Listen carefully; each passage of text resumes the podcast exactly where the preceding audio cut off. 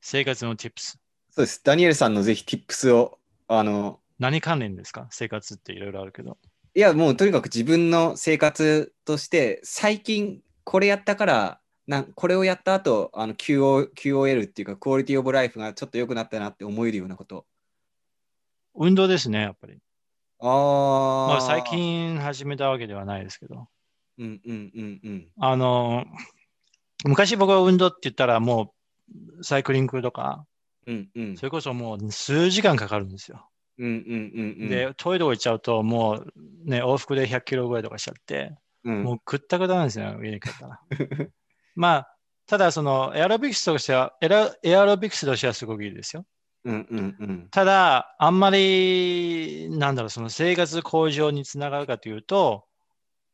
まあ、体、体感としては感じやにくいですよね。うんうんうん。やっぱりそれは長い目で見ないといけないじゃないですか。うん例えば数ヶ月間とかで見ないといけないので、そんな測定できるような機会もないからね。うんうんうん、だからわからないんですけど、ただ、もっと短い時間でのエクササイズ、30分とか。うんうんうでん。その30分も10 20分ぐらいはもうウェイトトレーニング。うんうん。まあ、要は無無無酸素、無酸素運動うんうんうんうん。みたいな感じでやって、で、自分のその心拍数を思い切り上げて、じ。うんうんうんうん。で、20分ぐらいした後に10分間、20分間をヨガとかストレッチをすると、まあ、ちょっと、まあ、5分ぐらいこう、仮眠してね。うんうんうんうでん。その後はもうすっごく頭が切れるというか、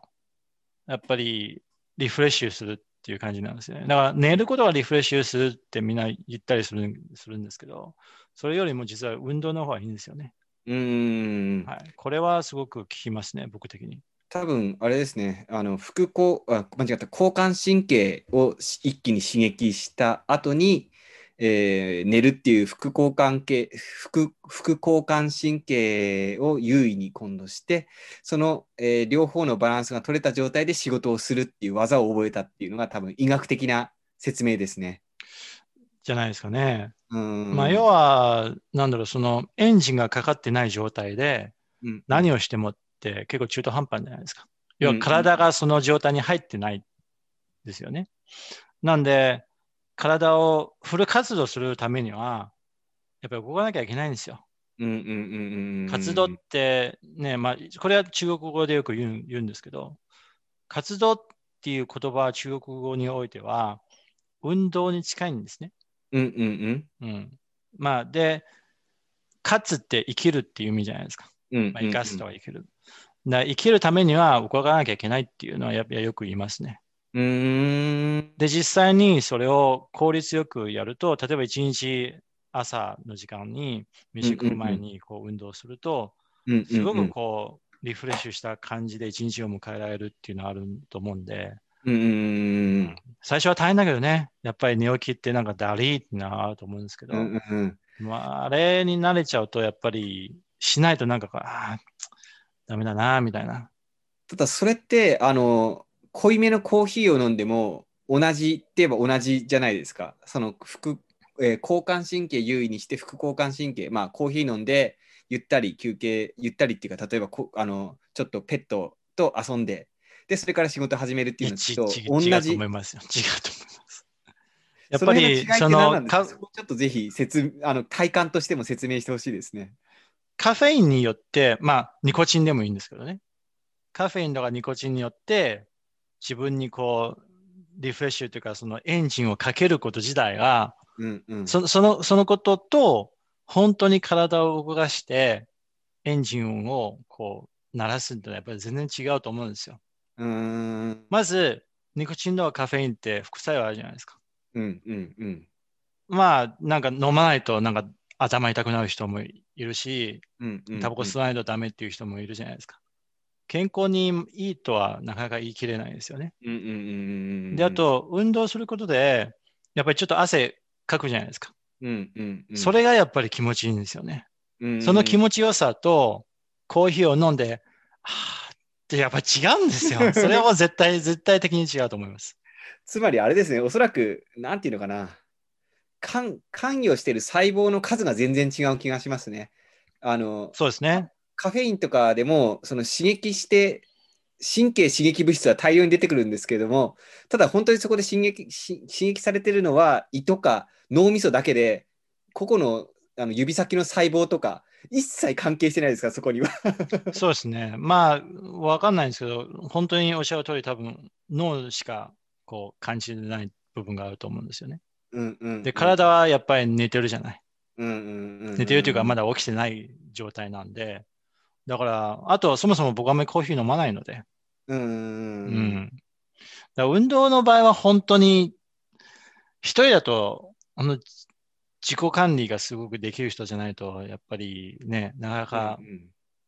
続かないじゃないですか。うんあと、そっのていうか調子弱い時、例えば寝不足の時とか、うんうんうんうんあと、この間ちょっと歯抜いたんです抜い抜いたんですけど、なんか歯が痛い時とかさ、うんなんか調子悪い時ってなかなかそう、いや、運動しようって、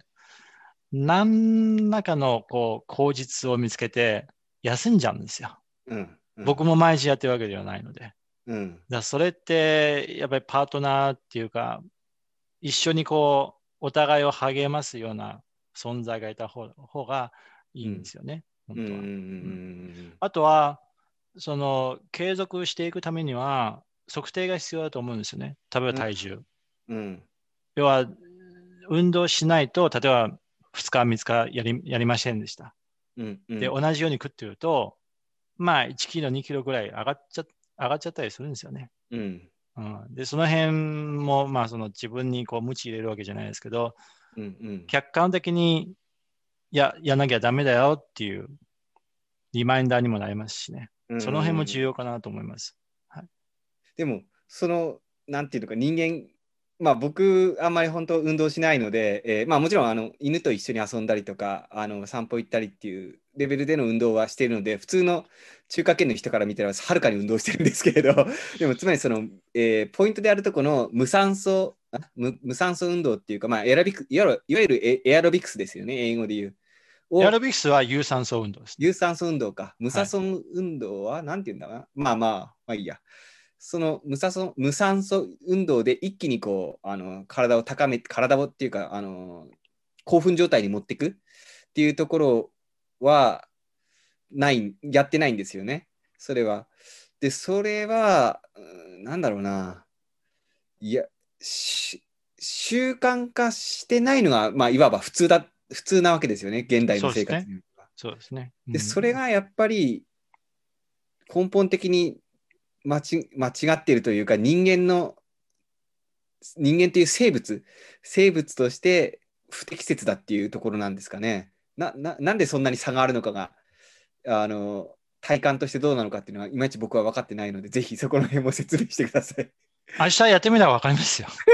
いやいやいやこれ一簡応あ単にのできるので。あのポッドキャストなんでせ言葉でやっぱ説明しないと。いや、でも、結局、人間っていうか、生物的に、さっきもおっしゃってたんですけど、やっぱり脳だけで生きてる、生きてるわけじゃないじゃないですか。で、よくみんな、その、まあ、子供の成長のために、また個人の成長のために、みんな本を読むとかさ、で、うん脳を鍛えるためのいろんなツールがあったりするじゃないですか。うん、でも、一番いいのは運動なんですよ。うん、うーんだからその、まあ、アルツハイマーは病気だから遺伝もあると思うんですけど、ただ、その、あれ、年寄りになるとボケたりするじゃないですか。うんうんうん、何ボケって言うんでしたっけえっ、とち地方地方老人地方、地方老人で地すか方ね、ってどう漢字で書くんだっけ忘れちゃった まあでもあのはいボケ老まあ、人っていう法のははアホの方ですね。そうですねで、大抵こういう人たちって、あの退職した後に起きるんですよね。うんうんうん、仕事してる間はあんまりそういうなる人はいなくて、大抵はもう定年退職した後に、やっぱりやることないじゃない。うんうんうんうんで精神的に、まあ、フォーカスがなくなるのと、うんうんうんあと今まで仕事関連で体を動か動かさなきゃいけないのがなくなったんですよね。うんうんうんうんで、さっきも言ったけど、人間って怠け者だから、基本的に。うんうんうんで、プレッシャーがないと前に進まないので、うんはい。だからそれを考えてみたら、やっぱり人間、ちゃんとしたこうフル稼働できるような状態に入っていくには、やっぱりある程度の運動がないとダメだと思うんですよ。